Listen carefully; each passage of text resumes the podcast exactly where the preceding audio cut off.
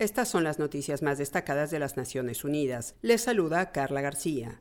La factura mundial de importación de alimentos aumentará a 2 billones de dólares en 2022, un monto que supera las proyecciones que se habían hecho, informó este viernes la Organización de las Naciones Unidas para la Alimentación y la Agricultura, la FAO. La cifra marcaría un máximo histórico y sería resultado, sobre todo, de la inflación global, especialmente en los precios de la energía y los fertilizantes.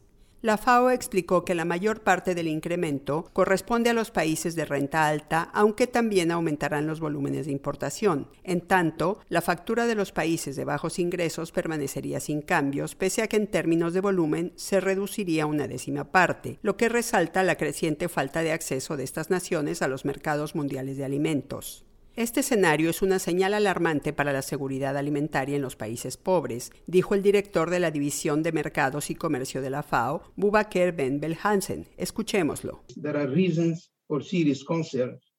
Hay razones para preocupaciones serias. El aumento de las facturas de importación de insumos agrícolas se suma a las crecientes facturas de importación de productos alimenticios, particularmente para los países en las categorías de ingresos más bajos, que junto con la fortaleza del dólar están ejerciendo mucha presión fiscal adicional sobre estos países.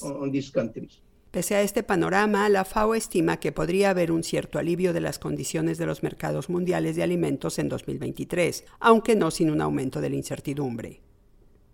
El mundo no podrá limitar el aumento de la temperatura global a 1,5 grados centígrados para fin de siglo si las industrias siderúrgica, química, petroquímica y cementera no actúan rápido y a gran escala para disminuir sus emisiones de gases de efecto invernadero, advierte un nuevo informe de las comisiones regionales de la ONU publicado en el marco de la COP27.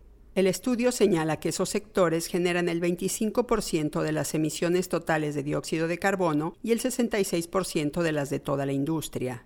El cemento, el hierro, el acero y los productos químicos y petroquímicos son la columna vertebral de las economías modernas y marcan el punto de partida de muchas cadenas de valor industriales al proporcionar tanto materias primas como procesadas, pero hay vías para que transiten a una economía neutral en carbono, manteniendo o incluso mejorando su competitividad, asegura el informe, urgiendo a las empresas de esos rubros a actuar sin demora. Entre las vías a seguir para acelerar la disminución de las emisiones, la ONU enumera desarrollar tecnologías innovadoras, adoptar los conceptos de economía circular del carbono, desarrollar capacidad institucional para apoyar la transición hacia industrias limpias y promover las alianzas público-privadas, además de fomentar la cooperación regional.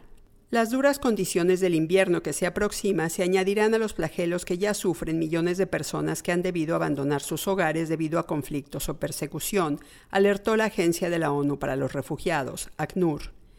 La escalada de los precios de los alimentos y la energía, el prolongado impacto de la pandemia de COVID-19, los fenómenos meteorológicos extremos debidos a la crisis climática y el invierno obligarán a muchas familias desplazadas a tener que elegir entre comida o calor, con dificultades para calentar sus hogares, conseguir ropa de abrigo y cocinar comida caliente. Según ACNUR, el próximo invierno será un desafío mucho mayor que los de los últimos años para los desplazados de Ucrania, Afganistán y Medio Oriente. ACNUR señaló que a pesar del aumento de las necesidades humanitarias, el financiamiento a las operaciones de asistencia sigue siendo insuficiente, por lo que ha tenido que reducir sus operaciones.